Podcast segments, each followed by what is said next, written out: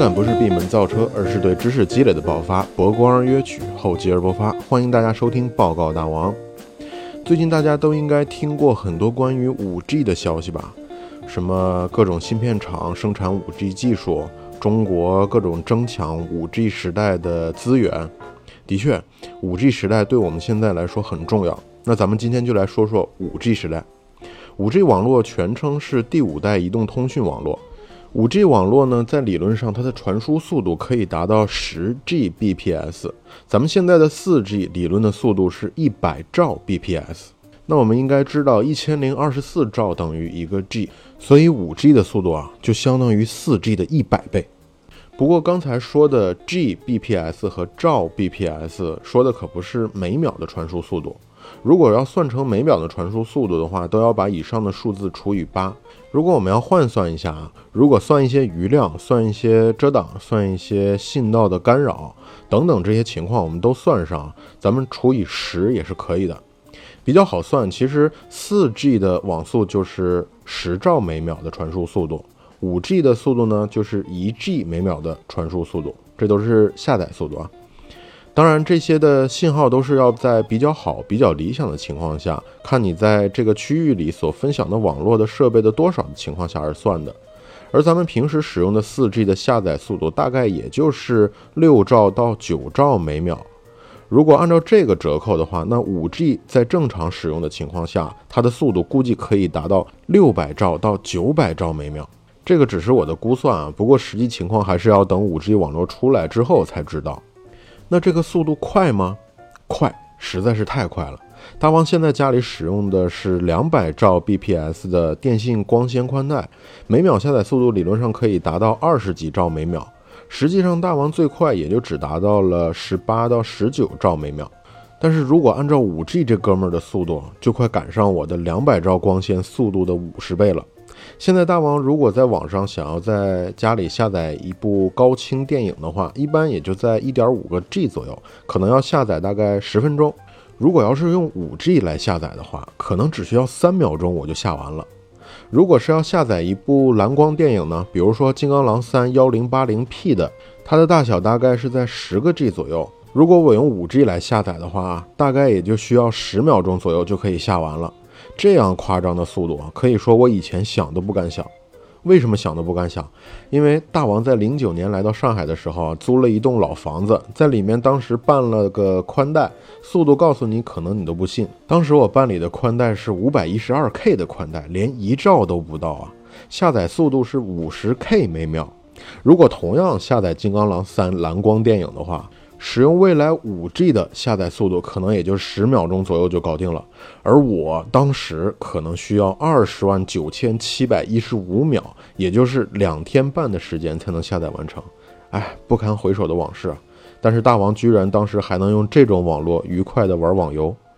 其实现在来说，我们玩游戏啊、下载电影、看网络电视等等，使用 4G 光纤已经可以说很流畅了。哪怕在线看 4K 电影，我们的百兆光纤也可以轻松搞定。那我们有必要使用 5G 这么夸张的速度吗？有必要，因为还有很多技术需要更高的网络传输速度来支持。就好像今天很多电视和显示器都已经进入了 4K 的标准，而且各大视频网站啊均都推出了 4K 的片源的电影和电视剧。虽然我们现在在看 4K 的时候也就感觉那么一回事儿，可是如果现在让你在大电视上返回去看以前的普清高清，你会觉得很不舒服、很模糊，还是 4K 的好。但是 4K 就足够了吗？现在 8K 又出来了，以后可能还有 16K。谁知道以后会不会有三十二 K 之类的呢？人们都不会拒绝更加高清无码，对不对？可是如今不仅仅我们是在常接触的显示设备分辨率提升到了四 K，我们身边多了很多像 AR、VR、全景视频这种不同的观影方式。比如说全景视频，它不仅仅只是固定了屏幕的画面，而是上下左右前后都有全景画面。如果我们仅仅只是用四 K 的分辨率啊。那看全景可以说是非常的模糊，因为 4K 的像素是4096乘以2160，在我们正常的显示器和我们的屏幕里面啊，这些像素充满在我们的这块屏幕上，但是如果这个分辨率用在全景视频上展开这个画面的话，那自然就变得很模糊了。如果想要体验高清的全景画面的话，那就需要更高的分辨率，更多的像素。比如说，NASA 就发布了一张银河系的全景照片，里面的像素是多少呢？我先卖个关子啊，咱们先看看 4K 的像素是多少。刚刚我说了，4K 是四零九六乘以二幺六零那么它的像素大概是八百八十四万多的像素。我们手机的摄像头呢，拿 iPhone 10的后置摄像头来看啊，拍出一张照片的像素是一千两百万像素。所以说，只要摄像头能够超过 4K 像素，那都可以拍摄 4K 照片或者 4K 视频了。